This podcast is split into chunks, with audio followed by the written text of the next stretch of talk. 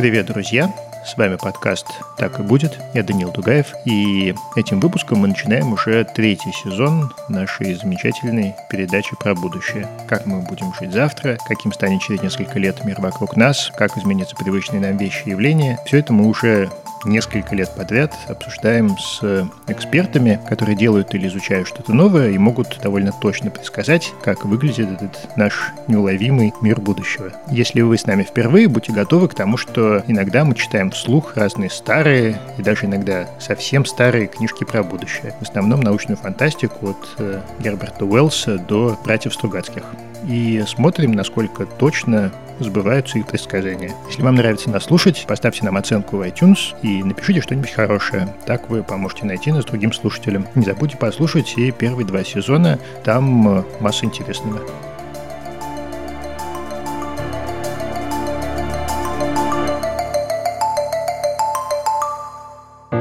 В этом сезоне подкаст «Так и будет» поддерживает генеральный партнер компания Selectel, за что и большое спасибо. Selectel разрабатывает облачные решения для бизнеса, чтобы помочь ему с уверенностью смотреть в будущее. На инфраструктуре Selectel компании могут внедрять передовые технологии для хранения, обработки и анализа данных.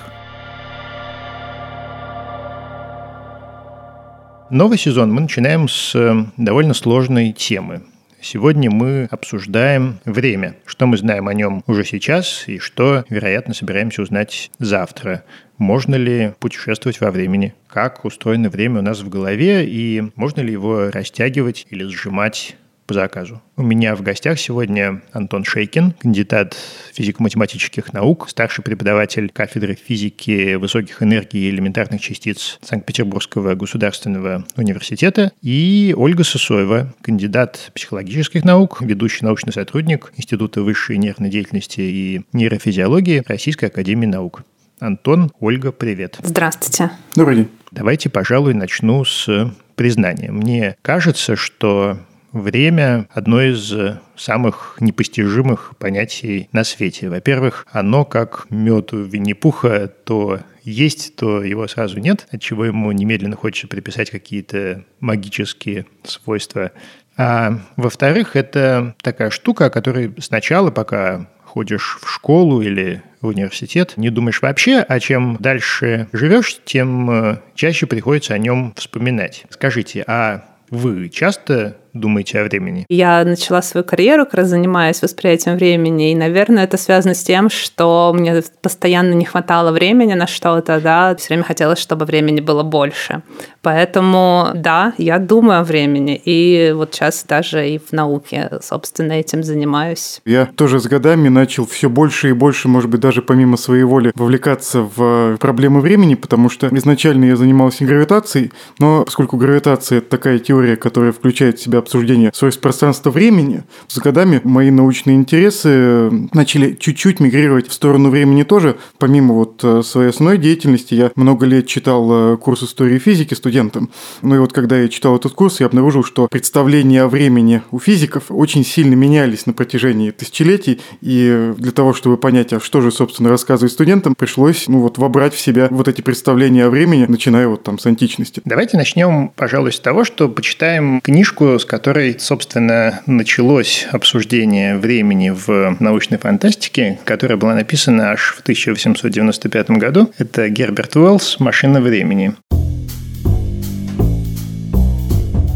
Каждое реальное тело, сказал путешественник во времени, должно обладать четырьмя измерениями. Оно должно иметь длину, ширину, высоту и продолжительность существования. Но вследствие прирожденной ограниченности нашего ума мы не замечаем этого факта. И все же существуют четыре измерения, из которых три мы называем пространственными, четвертое — временным. Правда, существует тенденция противопоставить три первых измерения последнему, но только потому, что наше сознание от начала нашей жизни и до ее конца движется рывками лишь в одном единственном направлении этого последнего измерения. Однако затруднение, вмешался психолог, заключается в том, что можно свободно двигаться во всех направлениях пространства, но нельзя также свободно двигаться во времени. В этом-то и заключается зерно моего великого открытия. Вы совершаете ошибку, говоря, что нельзя двигаться во времени. Если я, например, очень ярко вспоминаю какое-либо событие, то возвращаюсь ко времени его совершения и как бы мысленно отсутствую. Я на миг делаю прыжок в прошлое. Конечно, мы не имеем возможности остаться в прошлом на какую бы то ни было частицу времени, подобно тому, как дикарь или животное не могут повиснуть зависнуть в воздухе на расстоянии хотя бы 6 футов от Земли. В этом отношении цивилизованный человек имеет преимущество перед дикарем. Он, вопреки силе тяготения, может подняться вверх на воздушном шаре. Почему же нельзя надеяться, что в конце концов он сумеет также остановить или ускорить свое движение по времени, или даже повернуть в противоположную сторону?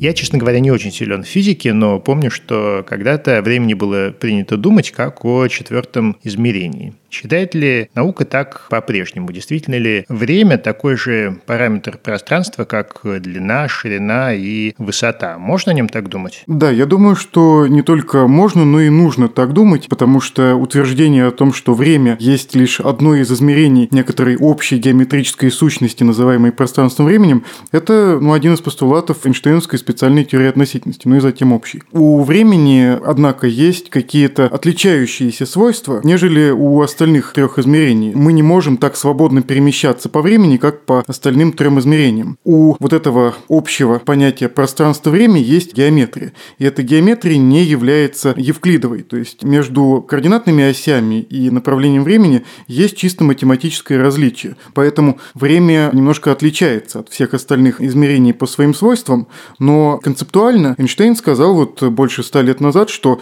время – это одно из измерений пространства-времени как бы тавтологично это не звучало. Психологи, они работают больше как бы с субъективным течением времени. И вот в этом отрывке Герберта Уэльса там было сказано, что в сознании мы не можем путешествовать во времени. А мне кажется, что как раз нас в сознании оно и создано, мы постоянно путешествуем во времени, что в прошлое, что в будущее, и мы остаемся там довольно надолго, когда вспоминаем какие-то события. Тем не менее, как вы понимаете время с субъективной точки зрения? Это ведь э, какая-то совсем другая вещь, да? У нас у всех разное время. У мухи не такое время, как у нас. У динозавра тоже было не такое время, как у нас. У нас с вами разное время, правда ведь? У нас не только у нас с вами там разное время. У меня, например, у одной тоже много разных времен, да, то есть у нас нет одних часов каких-то биологических, да, которыми мы можем измерить там и секунды, и минуты, и дни, и года. Для измерения каждого из этих там подинтервалов времени, который физически измеряется одним и тем же параметром, у нас разные механизмы, да, чтобы определить говорить микроинтервалы времени, там, которые важны нам для восприятия речи. У нас определенные медиаторы мозга включаются в работу, да, и чтобы определить смену дня и ночи, там, года, это у нас там циркадиадные ритмы. Чтобы определить текущее время, вот как мы сейчас с вами там ощущаем в порядках секунды, минут, и это будет совсем другой механизм. А чем мы, кстати, чувствуем время? Как бы органа, да, восприятия времени нет, но мы его там чувствуем через ощущение нашего тела, через интеграцию информации об окружающем мире. Мы действительно должны привязываться к каким-то объективным процессам, происходящим либо в нашем теле, либо снаружи. Поэтому, ну вот если мы отвязываемся от нашего тела и хотим чуть более точно измерять э, время, так чтобы два разных человека могли сразу договориться, мы обращаем внимание прежде всего на некие циклические процессы, которые повторяются с точной периодичностью. То есть для того, чтобы понять, что мы куда-то движемся, нам нужен какой-то эталон. Нам нужно либо в своем теле выбрать какой-то циклический процесс, например, удары пульса, хотя это будет очень неточно. Либо выбрать что-нибудь, что по небу бегает, например, Солнце или Луну, и обнаружить, что это процесс, который повторяется, причем повторяется с очень высокой точностью. Ну и вот если спрашивать физика, что такое время, возможно, ответ более инструментальный. Время – это то, что измеряют часами. А вообще, со времен Эйнштейна появились какие-то теории, которые как-то совсем по-другому объясняет физическую природу времени. Конечно. И в первую очередь это та теория, которую Эйнштейн частично создал, но которую до конца жизни не признавал, как полную во всяком случае. Это квантовая механика. Потому что в физике есть два, не то чтобы диаметрально противоположных, но очень разных взгляда на то, что такое буковка Т в наших уравнениях. Взгляд релятивиста уже, вот, собственно, был описан в этом отрывке Герберта Уэллса, и в моем ответе, но взгляд человека, который занимается квантовой механикой, будет совсем другой. Для человека, который занимается квантовой механикой, время не является тем, что называется наблюдаемой величиной. Это довольно сильно конфликтует с релятивистским взглядом. Я бы сказал, что время для квантового физика – это что-то гораздо более близкое к человеческому времени, чем время релятивиста, потому что у Эйнштейна есть проблема, ну вот в его теории. Время геометрическое, оно заморожено. Если это просто часть одной общей геометрии, то мы же не движемся никуда. Мы просто открываем для себя какие-то уже заранее предопределенные события. Ну а вот весь наш житейский опыт говорит нам, что это не так. Проблема детерминированности событий – это камень в огород, опять же, Эйнштейна, потому что квантовая механика нам говорит, что какие-то эксперименты мы не в состоянии предсказать с абсолютной точностью. А как гравитационист смотрит на проблему времени в черной дыре? Как течет время за горизонтом событий? И течет ли вообще? К сожалению, у того, кто оказался за горизонтом черной дыры, нет абсолютно никаких шансов рассказать тем, кто остался позади, что там в действительности происходит. Есть некие модели, которые пытаются выйти за рамки общей теории относительности и показать, что же будет происходить, когда тело будет приближаться к горизонту черной дыры. Но поскольку квантовая гравитация все еще не построена, и все, что у нас есть, это общая теория относительности, я бы сказал, что мы на этот вопрос ответить пока что с уверенностью не можем, потому что с точки зрения теории Эйнштейна горизонт черной дыры – это непроходимая преграда. Она ставит фундаментальные границы ну, вот, нашего познания. То, что за горизонтом, мы познавать не можем вообще. То, что позади горизонта, мы, в общем, как-то познавать можем. По мере приближения к этому горизонту, ну вот очень много интересных эффектов возникает, которые в том числе связаны и со временем тоже. Ну вот и недавние успехи в измерении там гравитационных волн и других характеристик черных дыр, я думаю, что много ответов нам дадут ответов на вопросы о том, как устроено время в экстремальных режимах Эйнштейновской теории.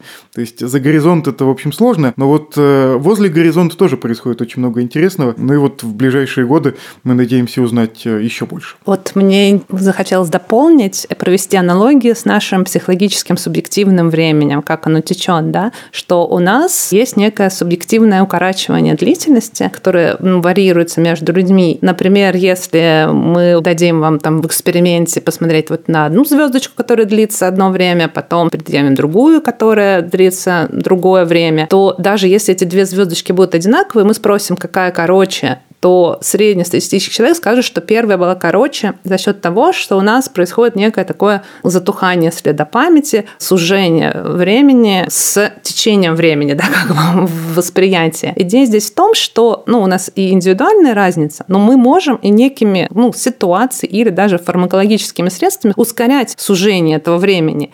И вот мы как бы ускоряем, ускоряем, но потом мы доходим до такой как бы точки, да, как бы вот мне показалось, что это похоже на черную дыру, да, то есть мы уже не можем можем сузить, потому что уже пришли в ноль, да? А как вот получается, что время как бы исчезает? То есть оно вначале у нас как будто бы вроде бы ускорялось, ускорялось, а потом оно хопа и вообще исчезло, да? И мы, ну, как бы понимаем, что мы даже физически не можем представить, да, что это будет. Мы можем, наверное, себе представить, и вот если, опять же, продолжать вот физическую аналогию, если наблюдатель какой-то на космическом корабле будет падать в черную дыру, он пройдет горизонт вот этих событий, он окажется внутри, он будет видеть вокруг себя некую вселенную, и есть точные формулы формулы, которые теоретически предсказывают, что он будет видеть, но возможность коммуникации, возможность передачи вот этих впечатлений будет абсолютно закрыта для него. Информация просто не дойдет. Есть э, гипотетические возможности вылететь из черной дыры в каком-нибудь совершенно другом месте пространства времени, это называется кротовые норы. Издалека они тоже могут быть похожи на черные дыры. Но эти объекты пока что в природе не обнаружены,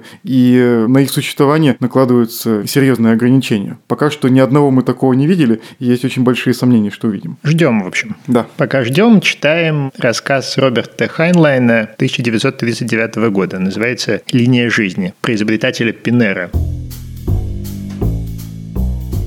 подошел к одному из репортеров. Возьмем, например, вас. Вас зовут Роджерс, не правда ли? Очень хорошо, Роджерс. Так вот, вы являетесь пространственно-временным объектом, имеющим протяженность в четырех измерениях. Вы почти 6 футов в высоту, около 20 дюймов в ширину и дюймов 10 в глубину. Во времени за вами простирается значительная часть пространственно-временного объекта, берущего начало примерно в 1916 году. То, что мы видим сейчас, поперечный срез этого объекта, сделанный перпендикулярно временной оси и имеющий определенное сечение. На одном конце объекта это младенец, пахнущий кислым молоком и срыгивающий завтрак на слюнявчик. На другом, в 80-х, вероятно, находится почти старик. Представьте себе этот пространственно-временной объект, именуемый Роджерсом, в виде длинного розового червя, протянувшегося сквозь годы. Один его конец в очереве матери, а другой в могиле. Он тянется здесь, мимо нас, и его поперечное сечение видится нам одним дискретным телом. Но это иллюзия. Существует лишь физическая непрерывность розового червя, тянущегося сквозь годы. Я просил вас представить себе жизнь как явление электрическое. Вот и подумайте о нашем длинном розовом розовом черве, как об электрическом проводнике. Вы, возможно, слыхали, что инженеры-электрики с помощью специальных приборов могут с берега определить место обрыва трансатлантического кабеля. Вот и я делаю то же самое с нашим червем. Подключая определенным образом свои приборы к находящемуся здесь, в этой комнате, поперечному сечению, я могу предсказать, где произойдет обрыв, иначе говоря, когда наступит смерть. Ну вот, вопрос мой на самом деле о современных способах измерять время и проводить с ним эксперименты. Возможно ли с помощью каких-нибудь современных технологий, которые, может быть, еще только изучаются, все же куда-нибудь заглянуть? прошлое или в будущее. Надо в первую очередь разграничить две задачи. Первая задача – это максимально точно измерить время, а вторая задача – понять, что в этом времени происходило вчера или будет происходить завтра. С первой задачей мы научились справляться вот за последние годы просто-напросто блестящим. То есть, когда читаешь экспериментальные статьи вот последних лет, диву даешься, до чего они успели дойти. Вот э, из последнего точность атомных часов настолько повысилась, что оказалось возможным вот несколько месяцев назад была опубликована статья, измерить гравитационное замедление времени в образце толщиной, ну, там, типа, порядка миллиметра или что-нибудь в этом духе. То есть, если какие-то часы находятся на разной высоте, то они будут по-разному идти. Вот если я руку сейчас часами подниму вверх, то часы будут идти немножко по-другому. Этот эффект гравитационного замедления времени измеряли с использованием больших башен, там, допустим, еще чего-то. А оказалось, что, ну, вот современные квантово-механические вот такие атомные часы настолько чувствительны, что уже могут эффекты гравитации учитывать, что раньше было совершенно невозможно. И это вот очень интересно, как раз вот в связи с тем, что я сказал. Если такая точность будет достигнута, на которой гравитационные эффекты и квантовые сливаются, то, может быть, вот эти вот две науки способны будут как-то друг друга обогатить и примириться немножко вот во взглядах на то, что такое время. Но это задача очень точного измерения времени. Она мало чего общего имеет с задачей предсказания каких-то событий, но и здесь у нас есть некоторые фундаментальные проблемы. Первая из которых была Лапласом еще подмечена – отсутствие детерминизма. Ну, то есть э, для того, чтобы с максимальной точностью предсказать события, нам нужно с огромной точностью знать начальные данные. И если накопится хотя бы малейшая ошибочка, если мы ошибемся там в сотом знаке после запятой, то применяя наши точные уравнения, мы получим такую огромную набегающую ошибку в наших вычислениях, что спустя очень маленькое время все результаты наших вычислений не будут иметь никакого смысла. Ну вот такое всесилие науки, которое во времена Ньютона людям казалось, что вот сейчас мы все предскажем, у нас не осталось никаких тайн. Мне кажется, осталось вот там где-то в веке просвещения. Как психология экспериментирует с временем, да, какие тут эксперименты есть. Здесь, конечно, большое поле, ну, как бы исследований разных статей, как изменяется время в зависимости от ситуации субъективной, да, как изменяется наше восприятие и какие индивидуальные особенности и так далее. Например, один ученый из Америки, Игельман, в детстве он побывал в экстремальной ситуации, его очень захватил такой феномен, как будто бы у тебя замедляется время, да, вот когда ты в стрессе, тебе кажется, что у тебя как будто все перед глазами, как в замедленной съемке происходит. Он захотел к этому как-то научно подступиться, посмотреть, что же на самом деле происходит, с чем связан этот феномен. И он, а, значит, сгенерировал приборчик, который, ну вот вы знаете, да, что когда кадры мелькают слишком быстро, да, то есть мы не можем вот различить, да, вот это временное разрешение у нас ограничено. И вот он сделал такой приборчик, где там меняли цифры, как бы две цифры. То есть если в какой-то момент, ну, когда очень быстро меняются эти кадры, да, ты не можешь увидеть эту цифру, да, а если у тебя временное разрешение как бы твоего мозга увеличится, да, то ты эту цифру, собственно, сможешь увидеть, да. И он с этим приборчиком заставлял своих испытуемых прыгать с тарзанки, да, есть огромной высоты. Значит, они прыгали, смотрели на вот этот приборчик, который у них на руке был. И, значит, расширилось ли вот это временное разрешение нашего сознания? Увидели ли они эти цифры? Если субъективно человек вот прыгает с тарзанки и спрашивает, да, сколько времени длился ваш полет, они его переоценивают, чем когда смотрят со стороны, как прыгает их там коллега с той же тарзанки, сколько вот он прыгал, да, и это значимое различие, что действительно время субъективно расширилось. Но вот, к сожалению, цифры они не увидели. Вот. Но, тем не менее, это как раз связывается с тем, что на самом деле то, как мы воспринимаем время, постфактум, как мы проигрываем в памяти, мы можем его расширить. А временное разрешение так достаточно большое, что мы и так видим много чего, просто это нам не нужно да, в обычной жизни. То есть, на самом деле, не то, что наш мозг начинает работать с повышенной тактовой частотой условной. Да, то есть он и так достаточно быстро работает, просто мы больше половины всего это фильтруем и не используем. Интересно, а может наш мозг делает то же самое по заказу? Смотрите, есть разные техники, да, как мы можем, ну, как бы расширить наше время и ускорить, да, и это связано и отдельно там с ощущениями тела, там при занятиях спортом определенных у тебя тоже изменяется течение времени, да, есть э, данные, да, и про лекарственные препараты, есть данные, даже вот элементарные, мы тоже провели эксперимент, там просто измеряли тикание часов, ну, чуть быстрее делали, чуть медленнее, смотрели, как бы, как э,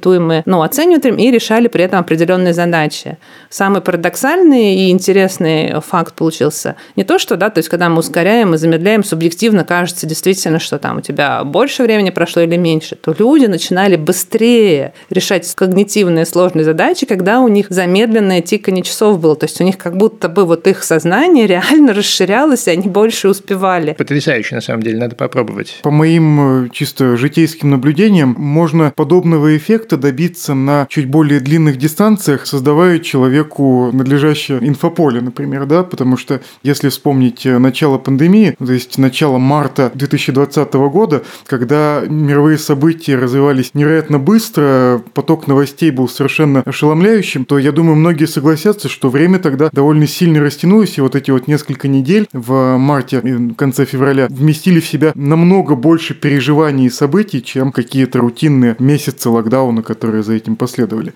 Поэтому, наверное, мы этим можем управлять, создавая вокруг себя такую реальность, которая будет это поощрять. Или наоборот, если нам хочется, чтобы время прошло побыстрее, мы можем сделать свою жизнь скучной, серой и неинтересной, и тогда мы даже не заметим, как она закончится. На самом деле есть еще один вопрос про субъективное течение времени, о том, почему, собственно, с возрастом кажется, что время течет быстрее. Мне нравится, у меня папа физик, кстати, и мне нравится, как он определяет этот феномен он говорит, что мы оцениваем время относительно нашей прожитой как бы жизни. Если мы бы мало прожили, да, то каждая минута относительно нашей прожитой жизни, она более длительная. А когда уже подходим к концу жизни, то каждая минута относительно общего прожитого периода, она относительно маленький момент занимает. Да? Мне кажется, такое простое физическое объяснение, оно имеет право на существование, да, что мы сопоставляем ну, с чем-то, с нашим опытом, там. Мне нравится теория, что просто со временем э, большую часть э, действий в жизни мы начинаем выполнять полуавтоматически. Поэтому мы просто не замечаем, как мы что-то делаем. И если мы начинаем делать что-то совсем новое для нас, то у нас не будет ощущения, что время течет быстрее. Наоборот, оно будет растягиваться. В этом сезоне вместе с нашим генеральным партнером, компанией Selectel, мы придумали маленькую рубрику про историю простых вещей, без которых сложно представить современный мир. Часы, пылесосы, фотоаппараты, как они появились, как становились лучше, что будет с ними дальше. И сегодня у нас в рубрике «Часы». Много веков подряд люди использовали солнечные часы. Они показывали очень приблизительное время и работали только днем и в хорошую погоду. Точные часы появились в 16 веке, потому что без них была невозможна навигация. Море очень большое. Ошибка в одну минуту могла привести к тому, что вместо Португалии можно было переплыть в Африку. С тех пор часовой механизм много раз совершенствовался. Появились турбион, подзавод, кварцевый кристалл и даже система автоматической коррекции времени по радиосигналу. Современные часы – это компьютер, такой же, как наши телефоны. Это и средства общения, и музыкальный плеер, и пульсомер, даже кошелек. Мы говорим «платить часами». Разве это не абсурд? Что будут делать часы будущего? Мне кажется, от часов них останется лишь название. Вероятно, они окончательно превратятся в нашего личного ассистента. Уже сейчас у умных часов так много функций, что это очевидно. Их будут продолжать использовать не только для того, чтобы узнать, который час. В моих фантазиях часы будущего умеют мониторить кровь и уровень стресса, анализировать все наши действия и разговоры, выполнять поручения и утешать нас, когда мы грустим. Умным устройствам необходимо собирать, хранить и обрабатывать большое количество данных. Пример настоящего. Чтобы вы смогли закрыть кольца активности на умных часах, устройство собирает данные о вашей подвижности и загружает их в базу, которая обновляется каждую секунду. Даже эта простая функция невозможна без развития облачных технологий. За последний отвечает Selectel, партнер третьего сезона подкаста «Так и будет». Продолжаем наше путешествие во времени. Слушаем Рэя Брэдбери и «Грянул гром», рассказ 1952 года. Трэвис сделал вялый жест рукой. «Включай. Двигаемся домой». 1492, 1776, 1812. Они умыли лицо и руки, они сняли заскорузлые от крови рубахи, брюки и надели все чистое. Экельс пришел в себя, но сидел молча. Трэвис добрых 10 минут в упор смотрел на него. «Не глядите на меня», — вырвалось у Экельса. «Я ничего не сделал». «Кто знает». Я только соскочил с тропы и вымазал башмаки глиной. Чего вы от меня хотите? Чтобы я вас на коленях умолял? 1999, 2000, 2055. Машина остановилась. «Выходите», — скомандовал Трэвис. Комната была такая же, как и прежде. Хотя нет, не совсем такая же. Тот же человек сидел за той же конторкой. Нет, не совсем тот же человек, и конторка не та же. Трэвис быстро обвел помещение взглядом. «Все в порядке?» — буркнул он. Конечно, с благополучным возвращением. Но настороженность не покидала Трэвиса. Казалось, он проверяет каждый атом воздуха, придирчиво исследует свет солнца, падающий из высокого окна. «Окей, Экельс, выходите и больше никогда не попадайтесь мне на глаза». Экельс будто окаменел. «Ну», — поторопил его Трэвис, — «что вы там такое увидели?» Экельс медленно вдыхал воздух. С воздухом что-то произошло, какое-то химическое изменение, настолько незначительное, неуловимое, что лишь слабый голос подсознания говорил Экельсу о перемене. И краски — белая, серая, синяя, оранжевая на стенах, мебели, в небе за окном, они... Да, что с ними случилось? А тут еще это ощущение, по коже бегали мурашки, руки дергались, всеми порами тела он улавливал нечто странное, чужеродное, будто где-то кто-то свистнул в свисток, который слышат только собаки. Экельсу бросилось в глаза объявление на стене, объявление, которое он уже читал сегодня, когда впервые вошел сюда. Что-то в нем было не так. АО «Софари во времени». Организуем софари в любой год прошлого. Вы выбираете добычу, мы доставляем вас на место, вы убиваете ее. Экельс почувствовал, что опускается на стул. Он стал лихорадочно скрести грязь на башмаках. Его дрожащая рука подняла липкий ком. Нет, не может быть, из-за такой малости нет. На комке было отливающее зеленью, золотом и черным пятно. Бабочка, очень красивая, мертвая. Из-за такой малости, из-за бабочки, закричал Экельс. Она упала на пол. Изящное маленькое создание, способное нарушить равновесие повалились маленькие костяшки домино, большие костяшки, огромные костяшки, соединенные цепью неисчислимых лет, составляющих время. Мысли Экельса смешались. Не может быть, чтобы она что-то изменила. Мертвая бабочка и такие последствия невозможно. Экельс застонал. Он упал на колени. Дрожащие пальцы протянулись к золотистой бабочке. Неужели нельзя, молил он, весь мир, себя, служащего, машину, вернуть ее туда, оживить ее? Неужели нельзя начать все сначала? Собственно, вопрос, ну, прежде всего, наверное, к Антону. Скажите, пожалуйста, все же, как время устроено? Возможно ли что-то изменить во времени? Можем ли мы что-то изменить в прошлом, чтобы получить эффект в будущем? Понимаю, что это вопрос совершенно теоретический, но тем не менее, он всех волнует уже много десятков лет. С точки зрения, собственно, в первую очередь теории относительности, которая нам что-то говорит про путешествия в пространстве и времени, к сожалению, никаких путешествий в прошлое гарантировать никто не может. Все эти парадоксы с бабочкой, с убитым дедушкой, еще там с кем-то. Это прежде всего парадоксы, а наличие парадокса означает, что вы где-то допустили логическую ошибку. Иными словами, можно построить машину времени, можно даже в нее войти, но если вы войдете с намерением убить дедушку, то появится парадокс, правильно? Потому что вы же не сможете тогда появиться на свет.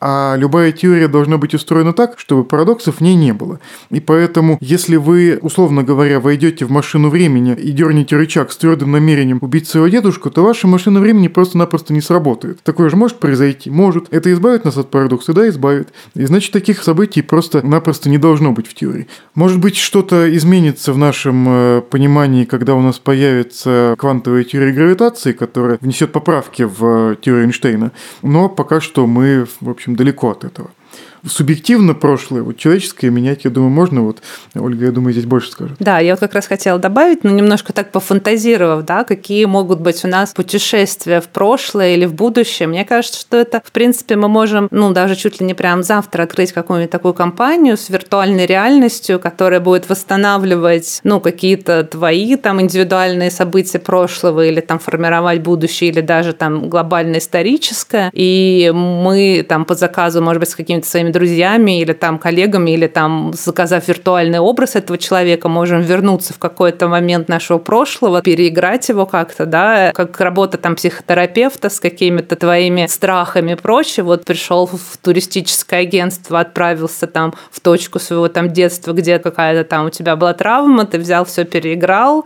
ты вернулся уже там совершенно другой, и у тебя в сознании уже все это поменялось, ты уже себе переиграл вообще всю жизнь, можно сказать, с этого этого момента путешествия ты можешь уже себя по-другому ощущать и по-другому действовать там как личность, да. Точно так же и в будущем, наверное, можно тоже что-то такое придумать, сопоставить и делать такие полеты. Об этом Лем, кстати, мечтал в сумме технологии. Когда он описывал, что будут делать люди в качестве развлечения, когда у них будут неограниченные вычислительные возможности, он первым делом начал думать о том, что кто-то захочет стать Наполеоном.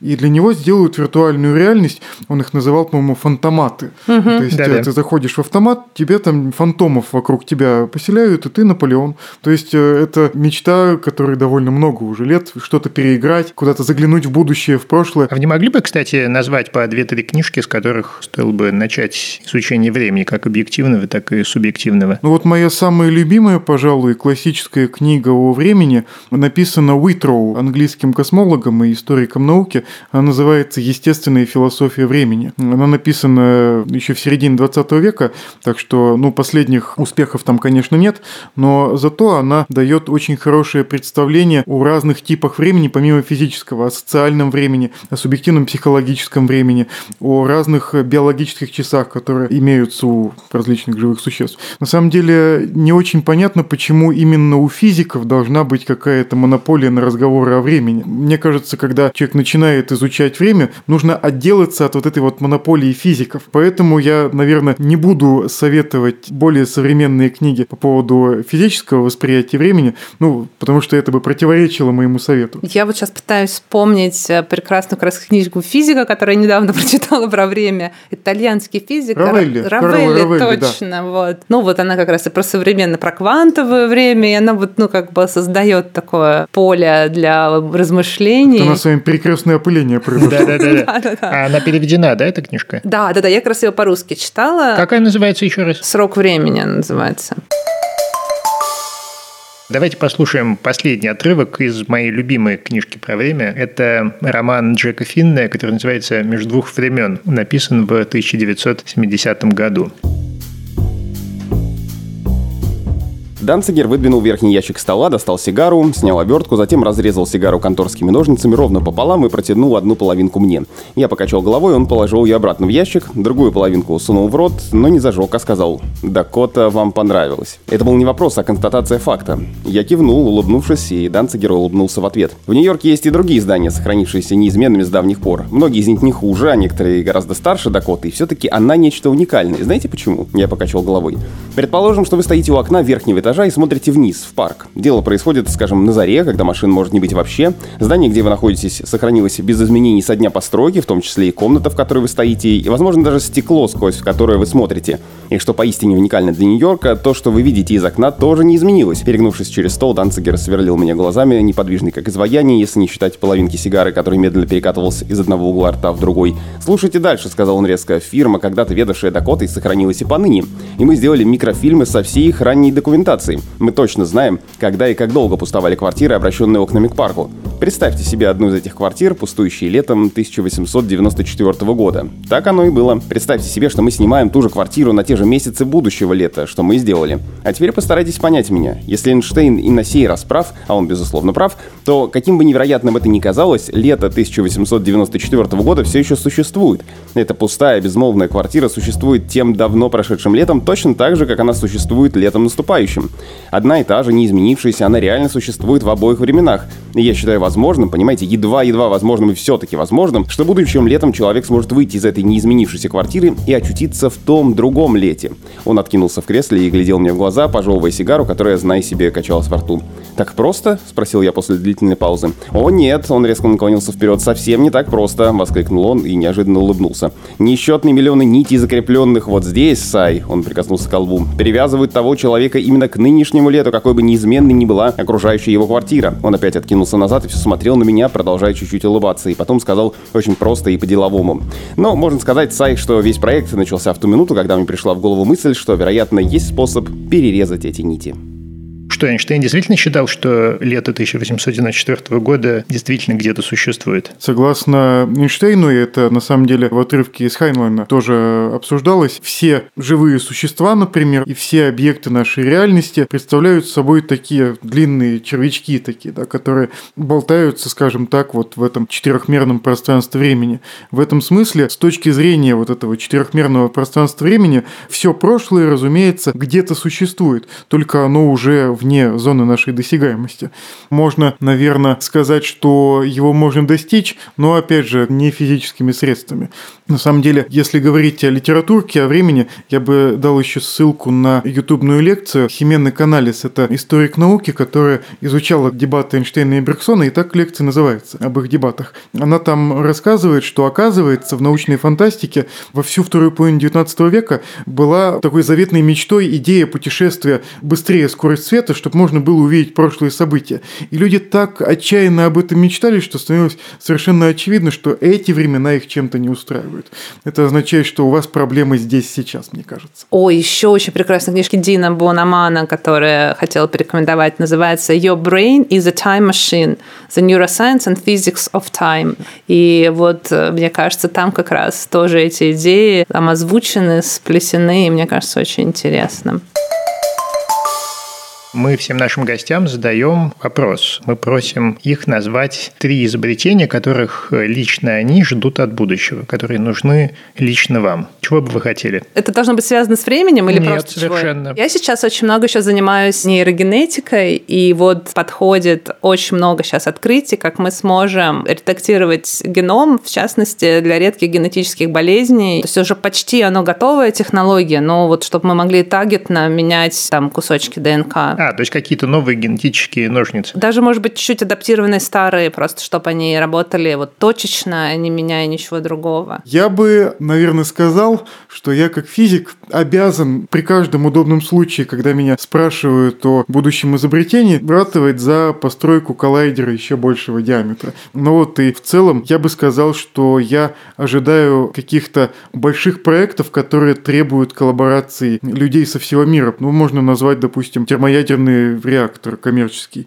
В первую очередь я, конечно, жду именно этого. Ну, если про мои несбыточные мечты говорить, я бы, наверное, назвал все-таки возможность тем или иным способом отвязать наше сознание от нашей бренной физической оболочки и перезаписать ее в какой-нибудь немножко более надежный носитель. Именно это позволит человеку в каком-то смысле совладать со временем, а этого мы все и хотим. Для вас новое кибернетическое тело. Вроде того. Хорошо, Ольга, Антон, спасибо вам большое, было очень интересно. Спасибо вам. Спасибо, да. В этом сезоне будущее вместе с нами изучает наш генеральный партнер – компания Selectel. Это провайдер IT-инфраструктуры и передовых облачных решений для бизнеса. Узнать больше о компании, ее продуктах и услугах можно на сайте selectel.ru. Ссылку на него мы оставим в описании этого эпизода на сайте Техника Речи.